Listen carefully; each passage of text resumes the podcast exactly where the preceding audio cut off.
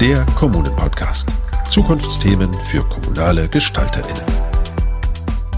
Das wichtigste Kriterium für die wirkliche Partizipation von Kindern und Jugendlichen ist, dass diese ihre Interessen selber formulieren und auch selber dafür einstehen können.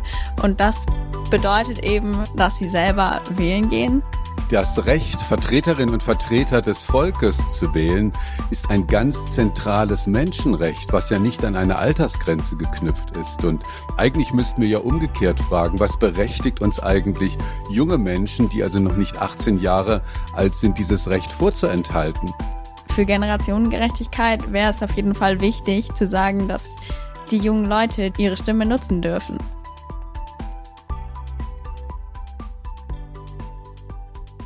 Herzlich willkommen zu einer neuen Folge von Der Kommunen-Podcast Zukunftsthemen für kommunale GestalterInnen.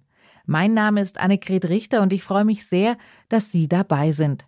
Denn diesmal wagen wir uns, wenn man so will, mit unseren Fragen einen Schritt weiter. Bevor wir aber in das heutige Thema einsteigen, hier noch ein kleiner Hinweis auf unsere nächste und letzte Episode für diese Staffel des Kommunen-Podcasts. Dann wird nämlich die neue Bundesfamilienministerin Anne Spiegel bei uns zu Gast sein und mit uns über Kinder- und Jugendbeteiligung sprechen. Und das sollten Sie auf gar keinen Fall verpassen. Aber nun zurück zum Thema. In den bisherigen Episoden haben wir uns intensiv damit auseinandergesetzt, wie Kinder- und Jugendbeteiligung gelingen kann. Warum wir das getan haben? Klar, weil es wichtig ist, jungen Menschen zuzuhören und sie an politische Teilhabe heranzuführen. Hallo, mein Name ist Valerie und ich setze mich für eine Absenkung des Wahlalters ein, weil ich meine, dass in einer Demokratie die Stimme jedes Bürgers gelten sollte. Die Interessen von Kindern sind andere als von Erwachsenen. Die Festlegung auf 18 Jahre sehe ich als willkürlich. Die Juniorwahl von 2021 zeigt, dass Kinder nicht wirklich anders wählen als Erwachsene. Meine Forderung an die Politik ist, dass jede Stimme unabhängig vom Alter zählt. Ich finde, die Interessen von Kindern werden nicht gehört. Das sagt Valerie Sedelmeier. Sie und ihre Geschwister sind alle zwischen 10 und 17 Jahre alt und fordern gemeinsam die Absenkung des Wahlalters. Und das führt uns zu der Frage, Reichen Beteiligungsprojekte aus, um Kinder und Jugendliche zu beteiligen? Müssen wir nicht viel mehr wagen? Was ist mit der Absenkung des Wahlalters auf 16, 14 oder sogar 0 Jahre? Ganze 68 Prozent der Deutschen sind laut einer Spiegelumfrage vom Herbst 2021 dagegen.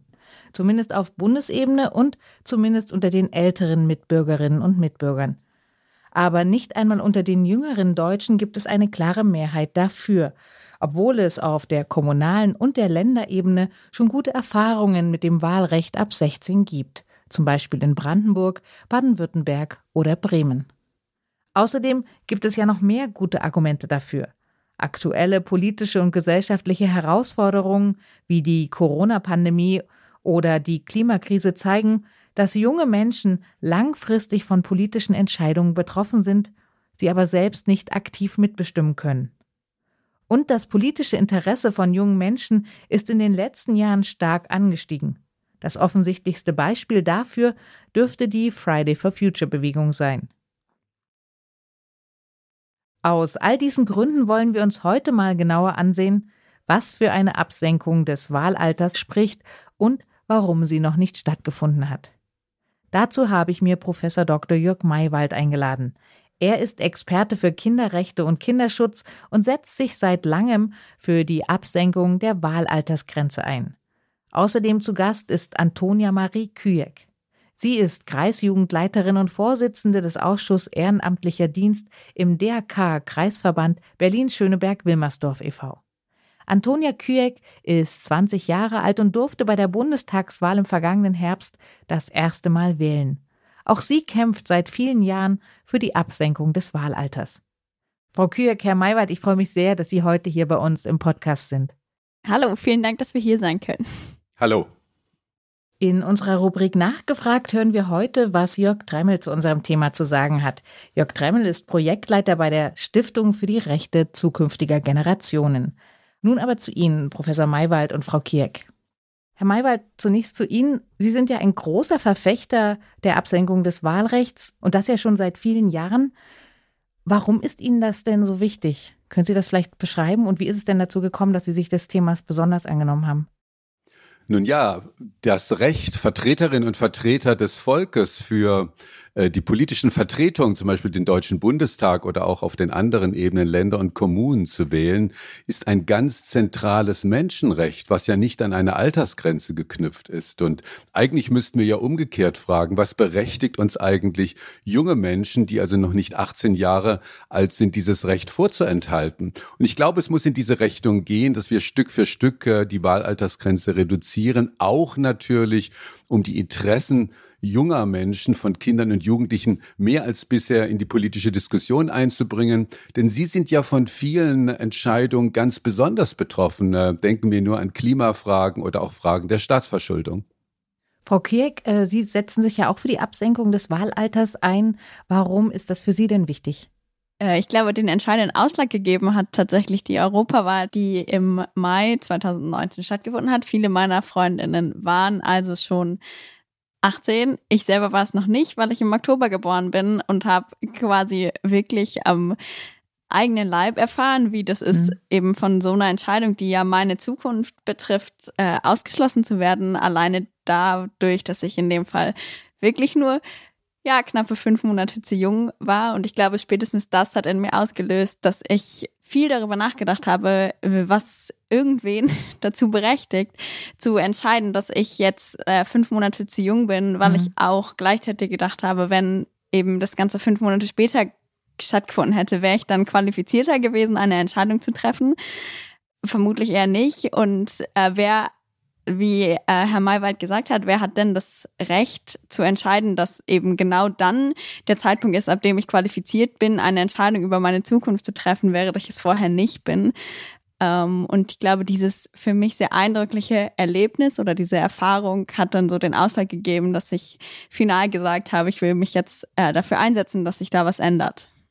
Na, es geht ja auch immer wieder darum, dass Menschen, junge Menschen in ihrer Persönlichkeit gefestigt sind und unabhängige Meinungsbildung möglich ist. Gibt es denn entwicklungspsychologisch gesehen ein Alter, ab dem ein junger Mensch tatsächlich in der Persönlichkeit gefestigt ist? Oder ist es so, wie Sie sagen, ich habe mich doch eigentlich nicht verändert in diesen vier, fünf Monaten? Ne? Also was macht denn das Alter? Das ist ja überhaupt auch nur eine fiktive Grenze. Wie sehen Sie das denn, Herr Maywald?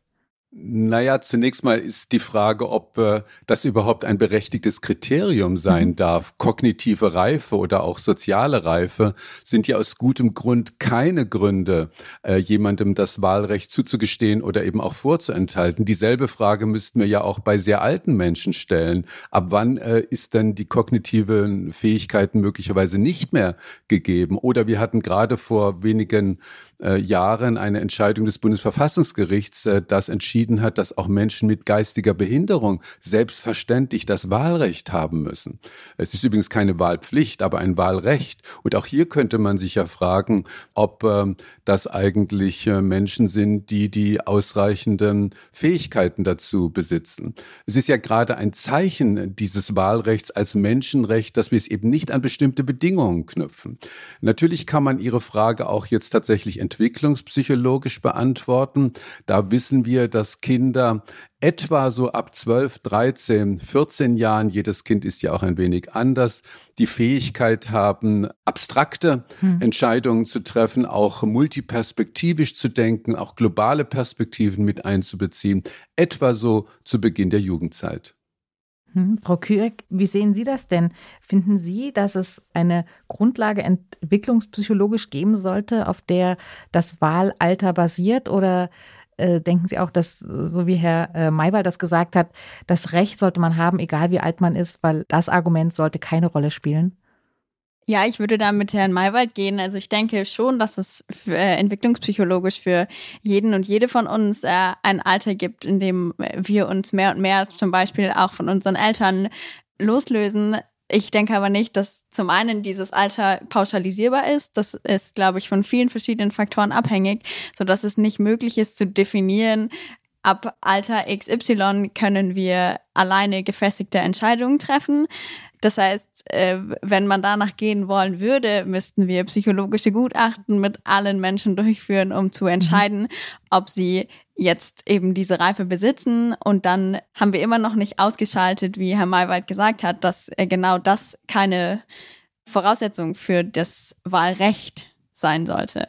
Ich denke, dazu kommt, dass also wirklich jüngste Kinder im Zweifelsfall, ähm, da kann man dann gerne vielleicht entkräften, die ihr Wahlrecht gar nicht wahrnehmen werden. Dann, äh, wie Herr Malwald gesagt hat, es ist ja kein Wahlzwang, sondern nur das Recht mhm. zu wählen. Und es gibt in allen Altersgruppen Menschen, die dieses Recht nicht wahrnehmen. Und äh, es wird das Argument, dass das, das in den jüngeren Altersgruppen vermehrt geben wird, ist sicherlich berechtigt. Denn wenn Sie jetzt drei bis sechsjährige fragen, dann wird da sicherlich ein geringerer Anteil wählen gehen, als wenn Sie die 30-Jährigen fragen. Und doch denke ich, dass es diesen Menschen möglich sein sollte zu wählen, wenn sie denn möchten.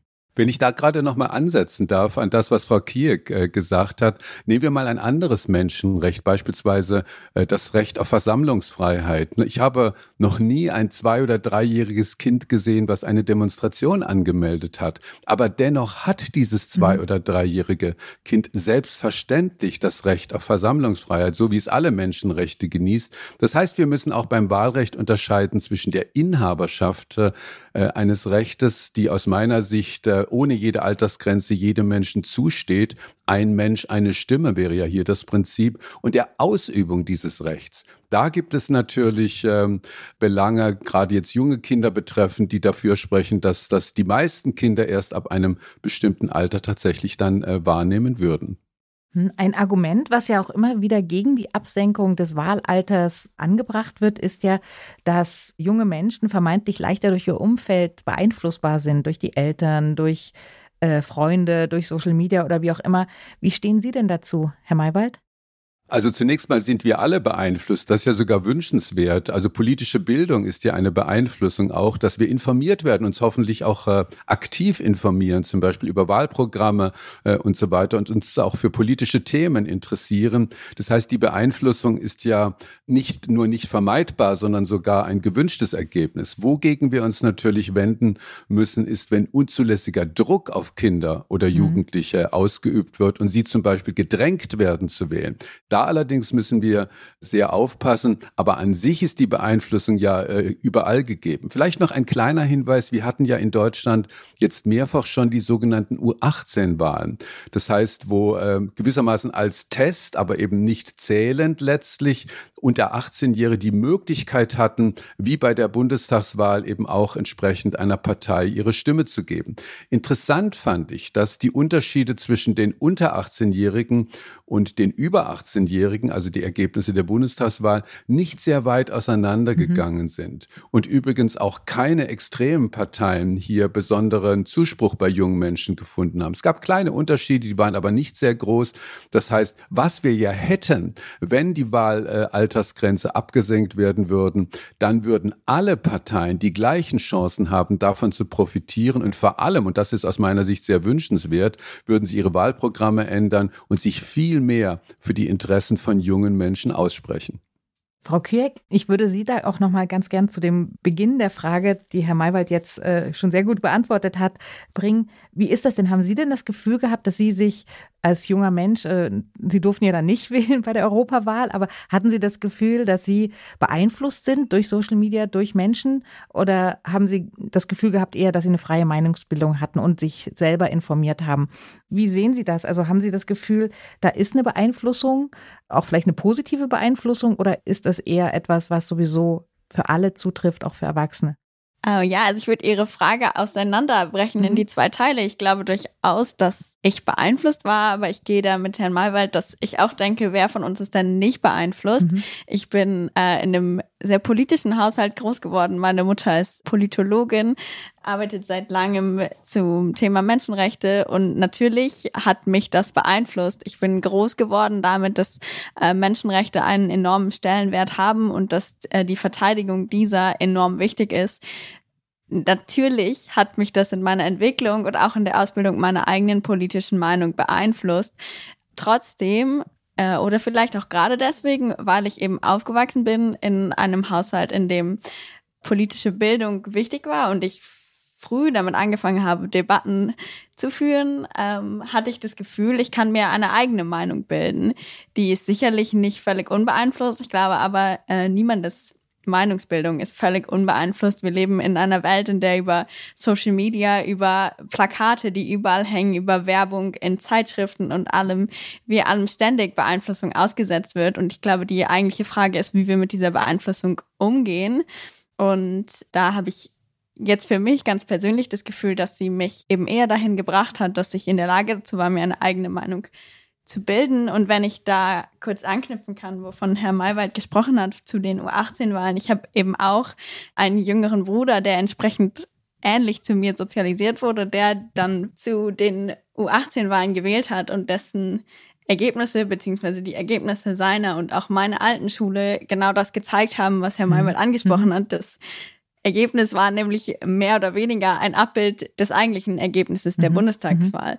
Es gab sicherlich leicht andere Tendenzen, aber wenn wir das Ergebnis der Bundestagswahl aufdröseln in die verschiedenen Altersgruppen, dann gibt es dort ja auch leichte Abweichungen mhm. unter, voneinander.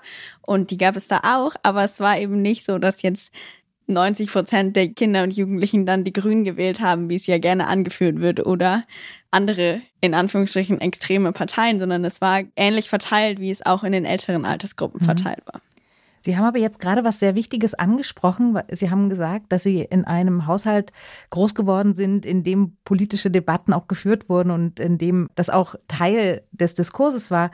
Welche Rolle spielen denn auch Ihrer Meinung nach zum Beispiel Lehrerinnen oder eben andere Bezugspersonen, die sich mit Politik auseinandersetzen und dann eben an diese Wahlteilnahme auch heranführen und auch sozusagen an dieses Problem, was ja die ganze Zeit hier im Raum steht, dass es eigentlich dieses Wahlrecht geben sollte, auch wenn man es vielleicht nicht wahrnimmt, aber dass man es auch in einem frühen Alter als Kind und Jugendlicher schon wahrnehmen können sollte? Ich glaube, das ist von enormer Wichtigkeit. Mhm. Es ist noch nicht so lange her, dass ich selber Abitur gemacht habe und äh, während ich Politikwissenschaften als Leistungskurs hatte, habe ich mit Menschen zusammen Abitur gemacht, die zwölf Jahre Schule äh, absolviert haben und keine einzige Stunde zur politischen mhm. Bildung hatten. Das äh, hat sich zumindest in Berlin, ich weiß nicht, wie es für die anderen Bundesländer ist, mittlerweile geändert und äh, es ist verpflichtend geworden, dass auch in der Mittelstufe schon politische Bildung unterrichtet wird. Und ich glaube, das und dann auch die Rolle der einzelnen LehrerInnen ist von enormer Wichtigkeit, weil natürlich wir Menschenrechtsbildung ganz allgemein brauchen, weil wir die Rechte InhaberInnen darüber informieren müssen, mhm. welche Rechte sie haben, weil nur wenn die entsprechenden Personen, in diesem Fall also alle, davon wissen, dass sie diese Rechte haben, können sie auch dafür einstehen, dass sie diese Rechte haben. Und ich habe das dann eben in meinem direkten Umfeld gemerkt, dass wenn einfach dieses ja, diese Bildung wegfällt, das ganz schwierig ist, weil ich eben natürlich in einem, was das angeht, sehr vorbelasteten Haushalt groß geworden bin und ich den direkten Vergleich hatte zu Menschen, bei denen das nicht der Fall ist, mhm. die durch die Schule gegangen sind, ohne politische Bildung, äh, in politischer Bildung unterrichtet worden zu sein und denen ganz ander, also die einen ganz anderen Bezug, beziehungsweise auch einfach keinen Bezug zum mhm. Wahlrecht hatten. Gerade am Beispiel Europawahl dann natürlich noch, weil äh, Europa und die Europäische Union gefühlt sehr weit weg sind und wenn dann eben der Bezug fehlt, wenn von entsprechenden Lehrkräften nicht die Relevanz dessen ja verdeutlicht wird, dann äh, ist es, glaube ich, einfacher zu sagen, es betrifft mich nicht, als wenn eben schon im frühen Jahren klar wird, dass das uns alle sehr wohl betrifft. Mhm. Ich würde das nochmal gerne aus einer anderen Perspektive mhm. beleuchten. Ich denke, dass es für eine Gesellschaft riskant ist, darauf zu bauen, dass gewissermaßen auf Knopfdruck mit 18 Jahren politische Reife entsteht und dann auch äh, demokratisch gewählt wird.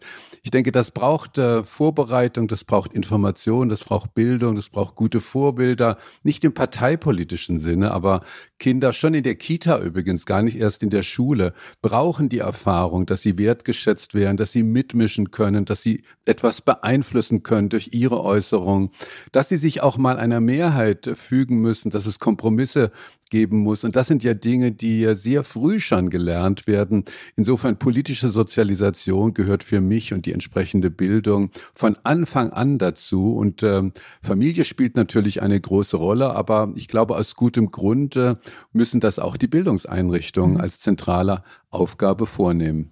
Herr Maywald, welche Fähigkeiten sehen Sie da als besonders wichtig, die man braucht, um als informierter Mensch dann in eine Wahl reingehen zu können? Also was, was brauchen junge Menschen und vielleicht auch sogar ältere Menschen sozusagen, die schon äh, Wahlerfahrung haben, um wirklich auch das Gefühl zu haben, die Wahl ist dann auch meine freie Meinungsbildung?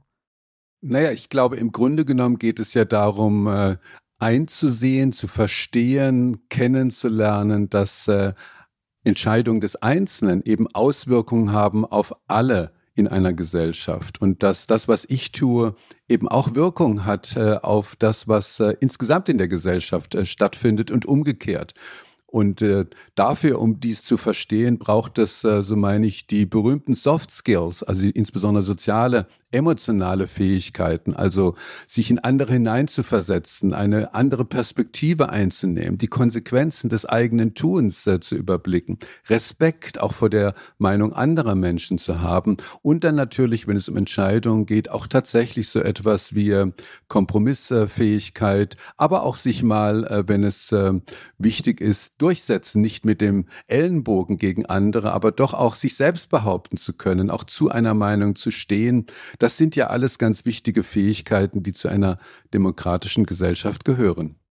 Ja, und um da kurz mhm. anzuknüpfen, glaube ich, dass das eben auch Soft Skills sind, die zu vermitteln Aufgabe von sämtlichem pädagogischen Personal ist. Also das geht ja weit über gar Lehrkräfte für politische Bildung und auch über Lehrkräfte im Allgemeinen hinaus. Ich glaube, das ist was, das kann auch in Sportvereinen, das kann im Ehrenamt, das kann an vielen, vielen Stellen stattfinden und muss auch dort stattfinden, weil nur damit haben wir eine Chance darauf, dass wir uns mündige BürgerInnen quasi heranziehen, die im Endeffekt eine Entscheidung treffen können für sich, die dann eben auch Einfluss auf ihre Mitmenschen hat. Und ich glaube, nur damit können wir das, was Herr Maywald angesprochen hat, umgehen, dass wir einfach davon ausgehen, dass wenn Menschen 18 werden, sie dann schon in der Lage dazu sind, das zu entscheiden. Sie sind dann ja schließlich 18. Mhm. Herr Maywald, wollten Sie noch was dazu sagen? Ja, vielleicht noch in Ergänzung dazu. Ich bin ja sehr kinderrechtlich orientiert mhm. und es ist ganz interessant, dass die UN-Kinderrechtskonvention, die ja für alle Menschen bis 18 Jahre gilt, einen eigenen Artikel, nämlich Artikel 42 kennt, der Kindern das Recht zubilligt, ihre Rechte zu kennen. Ja. Das heißt, Menschen- und Kinderrechtsbildung ist für mich ein zentraler Bildungsinhalt. Und es ist ganz interessant, wenn man sich mal das genauer anschaut, was die Kinderrechtskonvention als Bildungsziele darstellt. Da geht es eben um äh, Menschenrechtskenntnis, aber auch äh, um Achtung vor der natürlichen Umwelt beispielsweise, Achtung vor anderen Kulturen, auch vor der eigenen Kultur. Also ganz zentral zentrale Elemente, die eben auch für ein demokratisches Zusammenleben äh, von hoher Bedeutung sind. Das ist nochmal ein wichtiger Punkt und ich, ich denke auch, äh, was auch noch da reinspielt, ist ja, Kinder und auch Jugendliche gehen ja auch mit offenen Augen durch ihre Umwelt und gerade bei Wahlen findet auch doch tatsächlich eine sehr starke Präsentation der Wahlinhalte und, oder der jeweiligen Kandidatinnen statt. Ähm, ich habe das am eigenen Leib mit meinen Kindern erlebt. Die interessieren sich ja schon, was hängt da am Laternenpfahl was soll das und, und was mache ich damit? Und ähm, ja, wie kann man diese Inhalte vermitteln? Also wo müssen Schulen da zum Beispiel angreifen oder wo können andere Bildungseinrichtungen dort genau ansetzen und sagen, wir wissen, was ihr seht, wir wissen, was die Öffentlichkeit euch liefert, aber wir wollen euch helfen, da auch sinnvoll mit umzugehen. Vielleicht nochmal ein äh, Hinweis, der mir auch sehr wichtig ist. Wir sollten uns wirklich davor hüten, auch äh, Druck auf Kinder mhm. und Jugendliche auszuüben. Das ist mir sehr wichtig. Ich erinnere mich übrigens noch sehr gut an meinen eigenen jüngsten Sohn, als er 13 war, Bundestagswahlen standen an und ich habe ihn gefragt, was würdest du tun, wenn du jetzt das, äh, die Möglichkeit hättest zu wählen, würdest du tatsächlich zur Wahlurne gehen? Er war 13 damals und er sagte mir, nee, Papa, Fußball ist mein Ding. Mhm. Äh, ich glaube, da müssen wir wirklich auch aufpassen. äh, übrigens, heute studierte Geschichte und Politik und zwei Jahre später hätte er sich sicherlich anders geäußert. Aber es ist mir sehr wichtig, dass Kinder natürlich äh, einerseits ein Recht auf Bildung, auch auf politische Bildung haben, dass sie auch diese Themen vermittelt bekommen sollten, dass wir aber alles vermeiden sollten. Es gibt ja so auch etwas wie den Schonraum der Kindheit, der wirklich wichtig ist sie eben hier zu drängeln. Äh, Nochmal, das kann man gar nicht oft genug sagen, das Wahlrecht ist ein Recht und keine Verpflichtung. Ja, danke. Äh, das ist nochmal gut, dass Sie das so klar feststellen. Ein anderer Punkt wäre aber die Absenkung des Wahlrechts, zum Beispiel auf 16, 14 oder sogar auf null Jahre, weil es eben das Recht aller sein sollte, wie ein Menschenrecht eben ein Recht aller ist. Wäre das eine Möglichkeit, auch Überalterung der Gesellschaft entgegenzuwirken, also auch in der Abbildung, wie eine Wahl dann sich darstellt? Denn wenn weniger junge Menschen sowieso existieren, wenn denn Jüngere dann auch ihre Stimme abgeben könnten, wäre das ja auch gerechter gegenüber den vielen Älteren, die ja wählen dürfen, schon seit vielen, vielen Jahren. Also ganz sicher wäre eine Absenkung der Wahlaltersgrenze ein wichtiger Baustein hin zu mehr Generationengerechtigkeit. Bei der letzten Bundestagswahl im letzten September war es so, dass der durchschnittliche Wähler und die durchschnittliche Wählerin in Deutschland deutlich über 50 Jahre mhm. gewesen ist. Das heißt, im Grunde genommen, die Rente ist im Vordergrund und nicht die Interessen der jungen Menschen.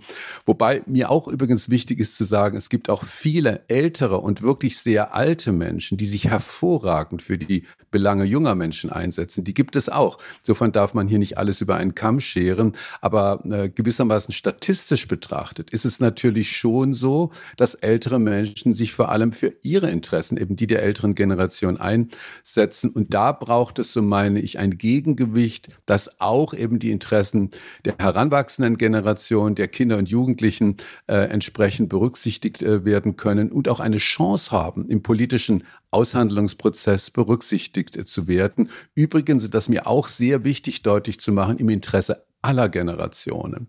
Denn es geht hier nicht um einen Generationenkampf, sondern um eine angemessene Berücksichtigung der Interessen aller Altersgruppen. Mhm.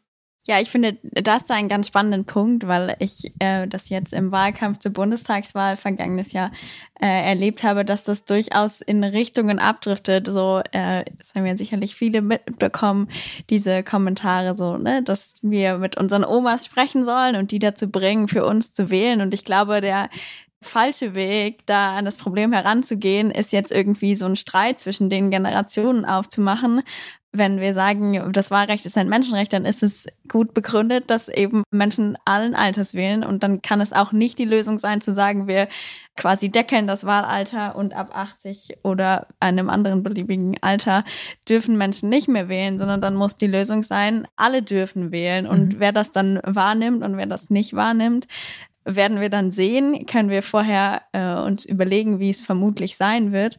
Aber für Generationengerechtigkeit wäre es auf jeden Fall wichtig zu sagen, dass die jungen Leute ihre Stimme nutzen dürfen.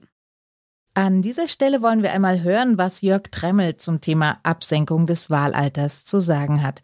Er ist Projektleiter bei der Stiftung für die Rechte zukünftiger Generationen und hat schon 2014 eine Wahlprüfungsbeschwerde beim Bundesverfassungsgericht eingelegt.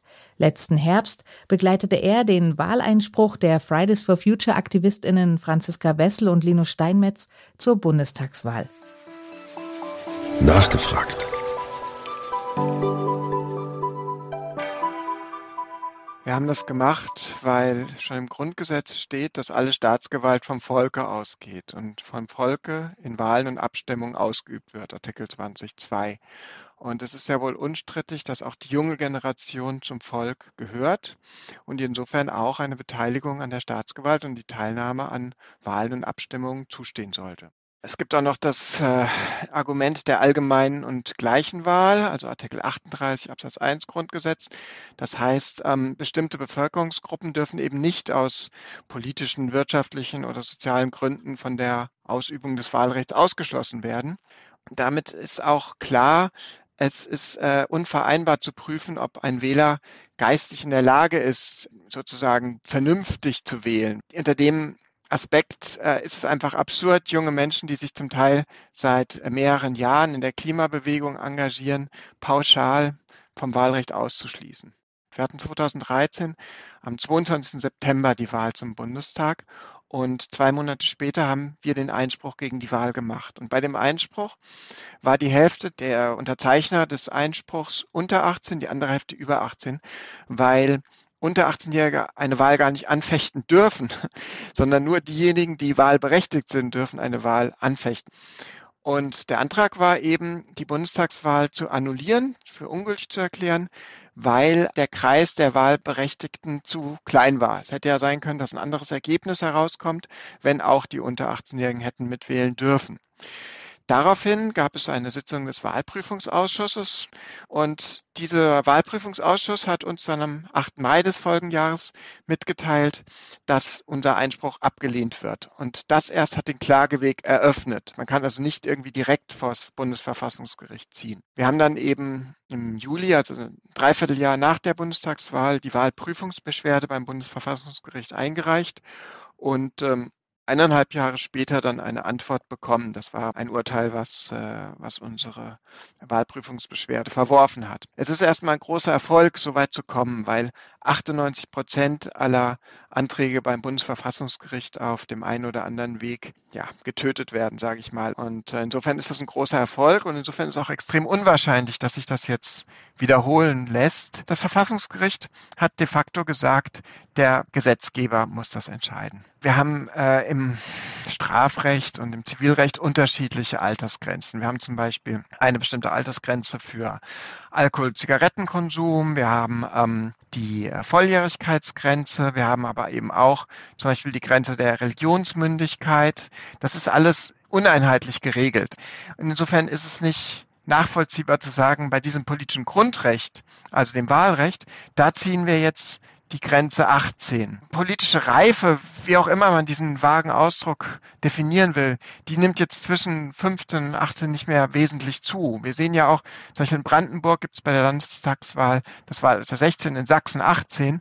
Trotzdem wählen die jungen Leute fast identisch. Also da gibt es einfach auch keine empirischen Belege für die Behauptung, dass ähm, die Reife noch nicht gegeben sei. Wir wünschen uns ein Wahlrecht ohne feste Altersgrenze, allerdings auch kein Wahlrecht von Geburt an. Also wir wollen kein Wahlrecht für Babys und Kleinkinder, weil das automatisch von den Eltern wahrgenommen würde, sondern wir wollen, dass junge Menschen ab dem Zeitpunkt wählen können, wo sie das selber wollen. Das nennen wir Wahlrecht durch Eintragung und bedeutet eben, dass man unabhängig von seinem Alter zum Bürgermeisteramt, zum Wahlamt hingehen kann und sagen kann, ich möchte ab jetzt wahlberechtigt sein und ab dem Moment die Wahlkarte zugeschickt bekommen. Und damit ist eine de facto Altersgrenze von vielleicht 10, 11, 12 Jahren, wo man sich das eben frühestens vorstellen kann, gegeben, was wir auch berechtigt halten, weil jemand, der nicht wählen will, dem, dem ist auch nicht Unrecht getan, wenn er das nicht kann. Aber jede feste Wahlaltersgrenze, sei es jetzt 16 oder auch 14, ist eben willkürlich und es wird immer Einzelfälle geben, in denen das dann auch ungerecht ist.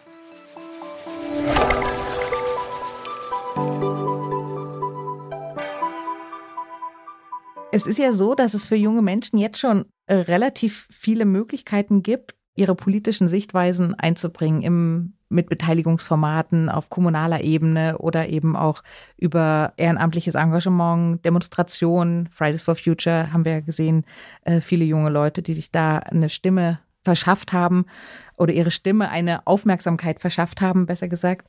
Petitionen zum Beispiel Wieso ist es so wichtig, dass das Wahlalter und damit also auch das Recht, über das wir die ganze Zeit gesprochen haben, zu wählen, auch tatsächlich abgesenkt wird? Reicht es nicht, dass es diese anderen Möglichkeiten gibt? Also jetzt wirklich ganz provokant gefragt. Ich würde das nicht gegeneinander ausspielen. Also vermutlich ist es tatsächlich so, dass unmittelbare Beteiligungsmöglichkeiten, das heißt vor Ort, in der Kommune, in der Schule, in der Kita und so weiter, für die Bewusstseinsbildung und auch für die politische Sozialisation von Kindern und Jugendlichen von ganz besonderer Bedeutung sind, weil es eben die gemachten Erfahrungen in einer Gruppe sind. Wir haben was erreicht, wir haben was durchgesetzt oder wir haben eben auch mal eine Niederlage einstecken können. Das ist ganz sicher wichtig. Aber andererseits, insofern nicht gegeneinander ausspielen, äh, ist es natürlich auch sehr wichtig, sich frühzeitig mit den Regeln einer repräsentativen Demokratie äh, zu beschäftigen. Und da ist, sind die Wahlen eben von besonders äh, großer Bedeutung. Äh, wenn wir dann mal gewählt haben, dann können wir nur hoffen, dass die Politikerinnen halbwegs vernünftige Entscheidungen treffen. Aber es ist eben äh, für uns alle, für unser Gemeinwesen, hat es eine enorme Bedeutung. Und da sollten wir nicht warten, bis äh, die Menschen 18 Jahre alt sind. Frau Kürk, wollen Sie dazu noch sagen? Ja, also grundsätzlich bin ich auch der Meinung, dass es nicht sinnvoll ist, das eine gegen das andere auszuspielen, zumal ich glaube, dass wir immer Menschen haben werden in allen möglichen Altersgruppen, für die nur das eine oder das andere der jeweils individuelle richtige Weg ist, sich einzubringen.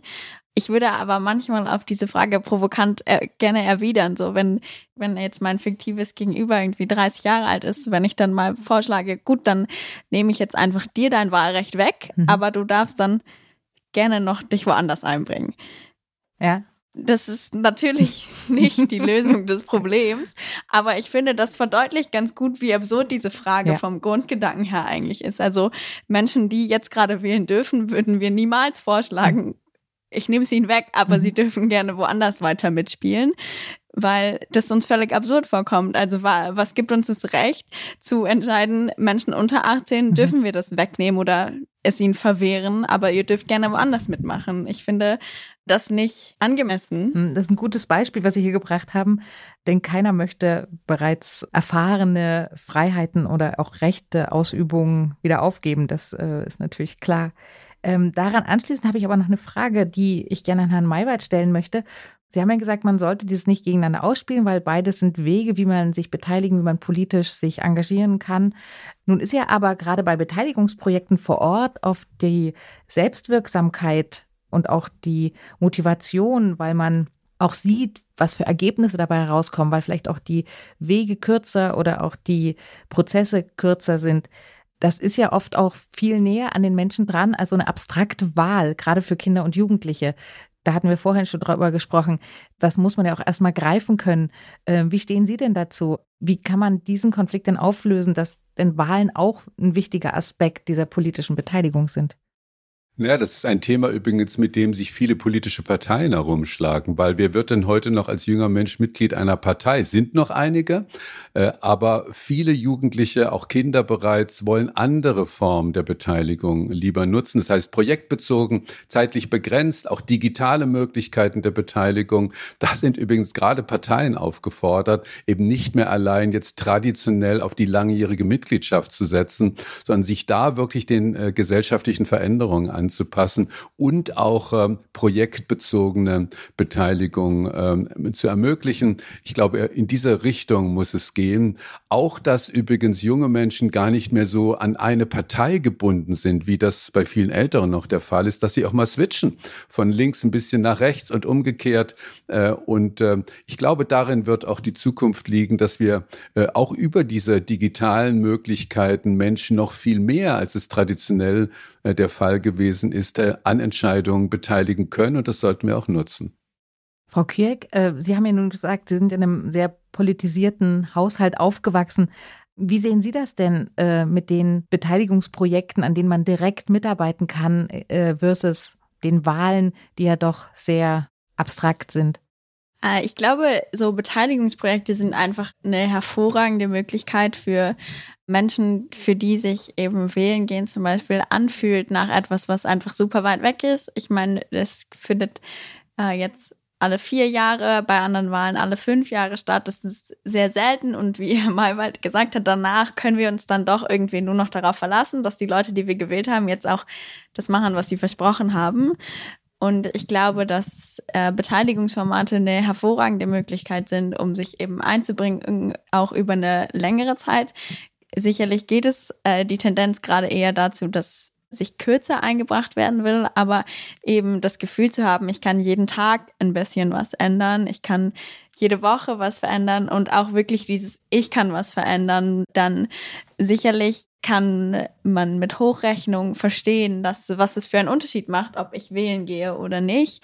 Aber ich glaube, in so einem direkten Kontakt, sei es in einem Ehrenamt, sei es in anderen Beteiligungsformaten, können junge Menschen oder auch Menschen jeglichen Alters ganz anders erleben, was ihr Wirken für einen Unterschied machen kann.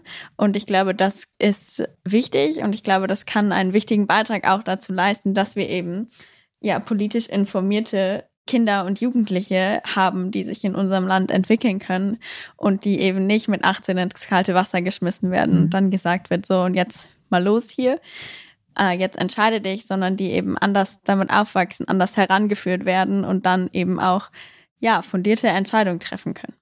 Und wie stehen Sie zu dem von Herrn Maywald gerade angesprochenen Problem, dass sich die Parteien Gedanken machen müssen, wie die Ansprache an junge Leute überhaupt stattfinden soll? Also weil es diese Parteibindung eigentlich so nicht mehr gibt in dieser Stärke, wie es vor 20, 30, 40 Jahren vielleicht der Fall war? Ja, ich kann das aus eigener Erfahrung nachvollziehen, nicht aus einer Partei, aber wir haben bei uns im äh, DRK das im Endeffekt das gleiche Problem, dass einfach junge Menschen weniger bereit sind dazu, so äh, salopp gesagt, Papierkram auszufüllen mhm. und irgendwo beizutreten.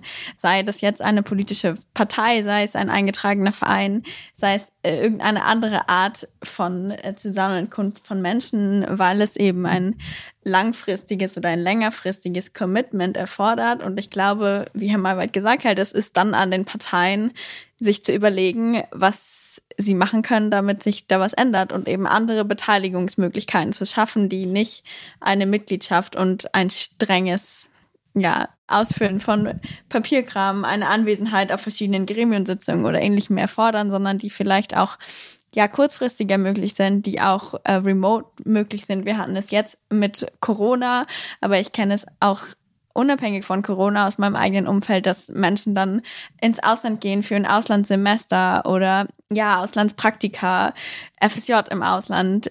Es gibt ja verschiedenste Möglichkeiten und sich dann eben weiter gerne einbringen würden, aber oftmals nicht die Möglichkeit dazu haben. Ich glaube sicherlich, Corona hat jetzt einfach dazu geführt, dass durch diesen Zwang viele Stellen sich da weiterentwickelt haben und gemerkt haben, ah, wenn es muss, dann geht's auch online oder remote, aber ich glaube, das muss auf jeden Fall auch nach Corona möglich bleiben. Sicherlich freue ich mich auch riesig darauf, wenn wir wieder uns in Präsenz treffen können. Aber ich glaube, diese Möglichkeit zu haben, mhm. ist ganz wichtig dafür, dass wir äh, junge Menschen eben zu Engagement bringen und auch im Engagement halten, sei es jetzt mhm. parteipolitisch oder auch anders gesellschaftlich. Absolut. Es gibt ja alternative Ideen zu einem herabgesetzten Wahlalter und ich würde ganz gern mit Ihnen jetzt nochmal darüber sprechen, was Sie auch davon halten. Zum einen ist das das Stellvertreterwahlrecht, bei dem die Eltern für ihre Kinder wählen können. Und ein anderer Vorschlag der Stiftung für die Rechte zukünftiger Generationen ist ja die Wahlaltersgrenze zum Beispiel bei 16 Jahren zu legen und Menschen, die unter 16 sind, sollen sich dann aktiv beim Amt eintragen lassen, äh, wenn sie denn schon früher wählen wollen. Wie stehen Sie denn dazu, Herr Maywald? Also ich trete für eine intelligente Kombination ein. Zunächst mal noch ein rechtlicher Widerspruch. Mhm. Äh, in unserem Grundgesetz heißt es in Artikel 20 im Absatz 2, alle Staatsgewalt geht vom Volke aus. Da steht ja nicht vom volljährigen Volke und Kinder und Jugendliche sind natürlich Teil des Volkes. Das ist einer Artikel und dann mhm. einige Artikel später, im Artikel 38 Absatz 2 heißt es, wahlberechtigt ist, wer das 18. Lebensjahr vollendet hat. Ich glaube, da ist ein deutlicher Widerspruch zwischen diesen beiden Artikeln äh, zu finden und wir müssen äh, eine Lösung finden dafür. Ziel muss sein, ein Mensch, eine Stimme. Das scheint mir eigentlich sehr klar zu sein. Intelligente Kombination heißt für mich, dass wir drei Punkte, glaube ich, berücksichtigen sollten. Zum einen tatsächlich mindestens Reduktion auf 16 Jahre. Ich kann mir auch 14 vorstellen. Das heißt, dass äh, ab 16 äh, tatsächlich auch äh, jeder, jede das Recht hat, äh, eigenständig zu wählen. Zweiter Punkt. Ich kann mir sehr gut vorstellen, dieses, äh, diesen Vorschlag der Stiftung für die Rechte zukünftiger Generationen aufzugreifen. Wenn ein Kind zu einem früheren Alterszeitpunkt wählen möchte, dann geht er oder sie zu einer entsprechenden, äh, zu einer entsprechenden Behörde, staatlichen Behörde, trägt sich ins Wählerregister ein und kann eben dann durch einfachen Willensakte auch schon früher an den Wahlen teilnehmen. Dritter Punkt, intelligente Kombination ist mhm. mein Modell. Wir werden dann einen Teil von Kindern haben, die einfach zu jung sind. Mhm. Und wir haben, darum mache ich mir durchaus Sorgen, wir werden auch Kinder haben, die tatsächlich von ihren Eltern unter Druck gesetzt mhm. werden. Nehmen wir mal an, wir haben irgendeinen einer Partei angehörenden Elternteil und der es gerade sehr spannend findet, wer nun die Mehrheit bekommt und dann möglicherweise tatsächlich das eigene Kind, den Sohn oder die Tochter unter Druck setzt. Mensch, geh unbedingt wählen. Es wird sowas von knapp und selbstverständlich wähle die Partei, die ähm, mir äh, genehm erscheint. Um das zu verhindern, diesen Druck auf die jungen Menschen, würde ich vorschlagen, als drittes Element tatsächlich, wenn es um die sehr jungen Kinder geht, auch die Möglichkeit der Stellvertretung zu ähm, gewährleisten. Übrigens genauso wie in anderen Bereichen nehmen wir das Recht auf einen Kita-Platz. Mhm. Das ist ein Recht des Kindes, nicht ein Recht der Eltern. Aber selbstverständlich selbstverständlich, weil die Kinder eben noch sehr jung sind, sind die Eltern dann in einer Position, dass sie im besten Interesse des Kindes dieses Recht auf einen Kita-Platz wahrnehmen, das Kind dort anmelden. Warum nicht beim Wahlrecht genauso? Also alle drei Elemente scheinen mir sinnvoll kombinierbar. Mhm. Vielen Dank für diese sehr ausführliche Beschreibung der Möglichkeiten, die es gibt, um wirklich auch zeitnah und sehr ähm, klug die Wahlaltersgrenze auch herabzusetzen. Frau Küeck, wie stehen Sie denn dazu? Also ich bin natürlich für das Ziel der Meinung, dass erstmal so viele Wege nach Rom führen können. Und ich glaube, uns ist auf jeden Fall damit geholfen, wenn wir in irgendeiner Form dieses Wahlalter 18 aufweichen und davon wegkommen. Ich ganz persönlich bin eigentlich große Verfechterung einer Absenkung des Wahlalters auf Null. Ich finde, das steht allen Menschen zu und es ist eben auch ein höchst persönliches Recht. Also ich find, persönlich finde es sehr schwierig, ja, wenn Bestrebungen dahin gehen, das eben übertragen zu können. Ich mhm. äh, verstehe durchaus die Punkte, die auch dafür sprechen. Ähm, ich glaube aber, dass äh, eben ja eine Stellvertreter oder eine Stellvertreterin zu haben niemals die eigene Meinungsäußerung ähm, ersetzen kann. Ich glaube außerdem, dass dieser Gang zur Wahlurne damit eben auch wegfällt. Also dieser wirklich symbolische Akt. Ich kann das für mich selber sagen. Ich musste äh, jetzt zur Bundestagswahl dann äh, Briefwahl beantragen, weil ich an dem Wochenende, an dem gewählt war, nicht zu Hause war. Das ist vielleicht, wenn wir uns angucken, wie in Berlin das gelaufen ist, gar nicht so schlecht gewesen. Aber trotzdem fehlte für mich dann natürlich dieser wirklich symbolische Akt, von dem ich gehe jetzt zur mhm. Wahlurne und ich kann hier für meine Meinung eintreten und meine Wahlzettel, es waren ja wirklich viele in Berlin, einwerfen. Und ich glaube, das nimmt dem Ganzen einen gewissen empowernden Aspekt. Und ich glaube, das wichtigste Kriterium für die wirkliche Partizipation von Kindern und Jugendlichen ist, dass diese ihre Interessen selber formulieren und auch selber dafür einstehen können. Und das bedeutet eben, dass sie selber wählen gehen. Ich finde die Argumente, die für ein Wahlalter, also eine Absenkung auf 14 sprechen, dass BefürworterInnen sagen, dass eben auch andere gesetzlich festgelegte Pflichten, aber auch Rechte ähm, mit 14 greifen, durchaus nachvollziehbar. Also zum Beispiel dürfen wir oder dürfen Kinder ab 14 Jahren Mitglied einer politischen Partei werden. Ich finde also, mindestens eine Absenkung auf 14 sollte schon möglich sein, denn wenn ich Mitglied einer Partei bin, dann möchte ich auch für diese Partei wählen können und es ist ja auch mein gutes Recht eigentlich, mhm. das zu dürfen. Ich sehe aber eine Absenkung auf 14 nicht als die ultimative Lösung an und würde mich damit maximal so als, sagen wir, Zwischenergebnis, mhm. für das man sich mal auf die Schulter klopfen kann, zufrieden geben und dann mich weiter dafür einsetzen, dass wir von der 14 noch weiter runterkommen. Das sagt Antonia Küeck. Sie ist Kreisjugendleiterin und Vorsitzende des Ausschusses Ehrenamtlicher Dienst im DRK-Kreisverband Berlin-Schöneberg-Wilmersdorf. Und Professor Jörg Maywald. Er ist Experte für Kinderrechte und Kinderschutz und unter anderem Honorarprofessor für Kinderrecht und Kinderschutz an der Fachhochschule Potsdam. Ich bedanke mich sehr für das Gespräch und freue mich, dass Sie bei mir waren. Danke, Herr Maywald. Danke, Frau Kirk. Gerne. Vielen Dank für die Einladung. Ja, ich bedanke mich auch. Vielen Dank. Und auch zum Finale dieser Staffel in der nächsten Episode werden wir einen sehr interessanten Gast haben. Ich habe es eingangs schon erwähnt. Die neue Bundesfamilienministerin Anne Spiegel wird sich ausgewählten Fragen und Positionen von Gesprächspartnerinnen aus bisherigen Folgen, aber auch aus dem Team von Kommune 360 Grad stellen. Die Sonderfolge mit Anne Spiegel wird nach einer kleinen Pause Ende April erscheinen. Und weil wir natürlich schon über die nächste Staffel nachdenken, werden wir von Kommune 360 Grad Ihnen dann auch einen Ausblick darüber geben, wie es mit dem Podcast und der nächsten Staffel weitergeht. Und natürlich gilt wie immer, wer die nächste Folge nicht verpassen will, abonniert am besten den Kommunen-Podcast. Und das können Sie überall tun, wo es gute Podcasts gibt ob bei Apple Podcasts, Spotify oder Google Podcasts. Der Kommunen-Podcast ist übrigens ein Podcast von Kommune 360 Grad, eine Initiative der gemeinnützigen Fineo AG, der Deutschen Kinder- und Jugendstiftung und der Aurides Stiftung. Und ich ganz persönlich würde mich freuen, wenn Sie beim nächsten Mal wieder dabei wären. Tschüss und auf Wiedersehen sagt Annegret Richter. Der Kommunen-Podcast. Zukunftsthemen für kommunale GestalterInnen.